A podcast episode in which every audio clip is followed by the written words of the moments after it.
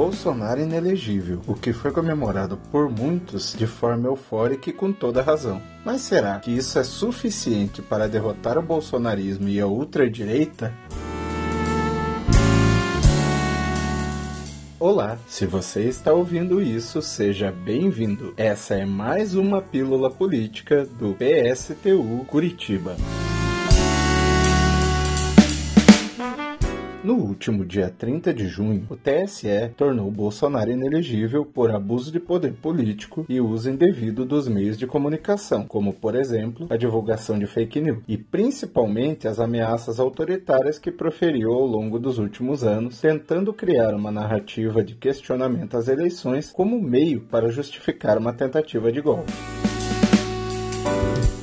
Primeiramente, é preciso afirmar que não defendemos a democracia dos ricos e que as eleições em geral não são democráticas. Elas não são nem justas. Na verdade, são bem pouco democráticas, justamente por causa do controle do poder econômico sobre o processo. Porém, Bolsonaro criticou o regime eleitoral para ter menos democracia para os trabalhadores e continua defendendo o controle dos ricos sobre o país, para explorar e oprimir ainda mais os trabalhadores. Contudo, não teve apoio suficiente entre a burguesia brasileira e internacional para criar as condições para um golpe vitorioso.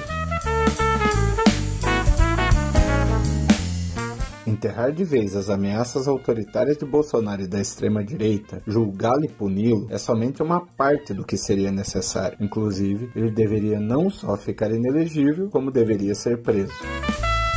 O governo Lula e o PT, contudo, não vêm enfrentando nem extrema-direita golpista instalada nas, nas instituições civis do Estado, muito menos os militares golpistas. Lula não foi capaz sequer de demitir os milhares de militares encastelados em cargos no executivo ou punir os militares que participaram ou fizeram corpo mole na invasão da esplanada no dia 8 de janeiro.